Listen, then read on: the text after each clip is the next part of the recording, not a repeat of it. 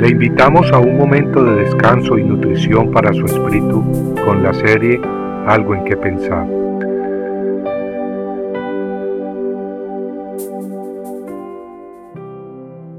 Perfecta paz. Al de firme propósito guardarás en perfecta paz, porque en ti confía. Isaías 26:3 Los crímenes, la maldad, las envidias y el odio andan sueltos por todas partes, listos para robarnos la paz. Pero no solo la violencia nos puede robar la paz. Las cosas que son de gran importancia para nosotros son capaces de obsesionarnos y enseñoreándose de nuestras vidas, quitarnos el sueño y la paz. Paz, una palabra muy preciosa. En el idioma hebreo se dice shalom y quiere decir paz en un sentido amplio de la palabra, paz interna, armonía, esa paz donde la angustia y la ansiedad no encuentran lugar, esa paz que no se puede comprar con dinero. Claro, el dinero podrá comprarnos una cama muy cómoda, tal vez con almohadas de pluma de avestruz y suaves sábanas, pero con él no podemos comprar sueño. El dinero podrá comprarnos pastillas para dormir, pero no puede comprarnos descanso. El dinero podrá comprarnos una mansión en un lugar lejos de los crímenes y el ruido de la ciudad, pero no puede comprarnos paz. Las escrituras nos dicen, sin embargo, que podemos experimentar paz interna.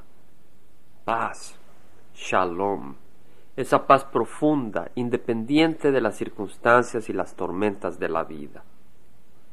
En el Evangelio de Marcos 4, 35 al 41, leemos de una ocasión en que Jesús se subió a una barca con sus discípulos, pero se levantó una violenta tempestad, y las olas se lanzaban sobre la barca de tal manera que ya se anegaba la barca.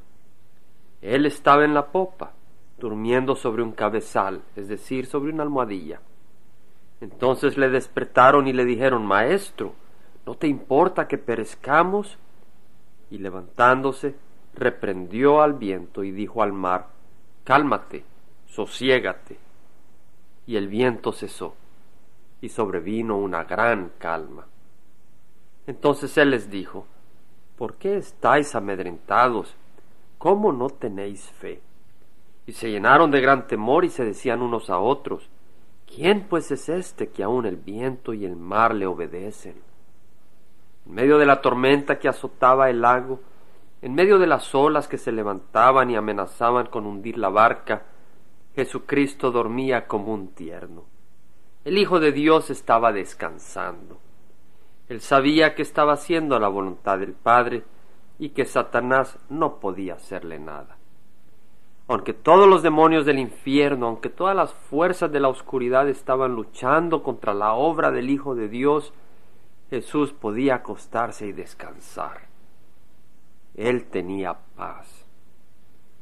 En contraste los discípulos se asustaron y despertaron al Maestro.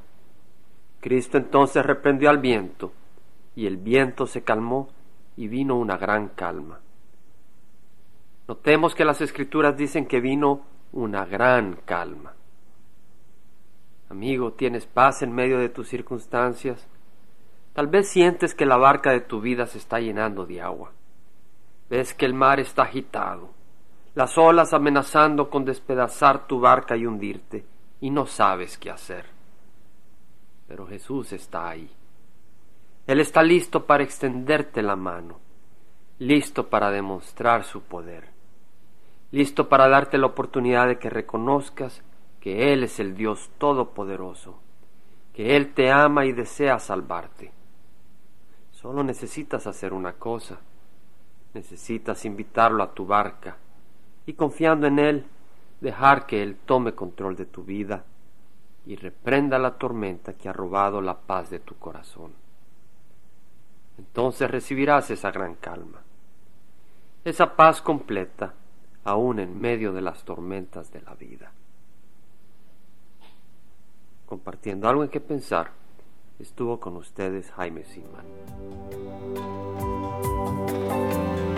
Si usted desea bajar esta meditación, Lo puede hacer visitando la página web del Verbo para Latinoamérica en www.elvela.com.